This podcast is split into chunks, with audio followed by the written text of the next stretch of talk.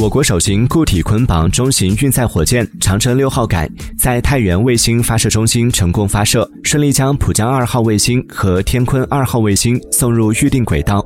浦江二号卫星主要用于开展科学实验研究、国土资源普查等任务。天鲲二号卫星主要用于开展空间环境探测技术实验验证。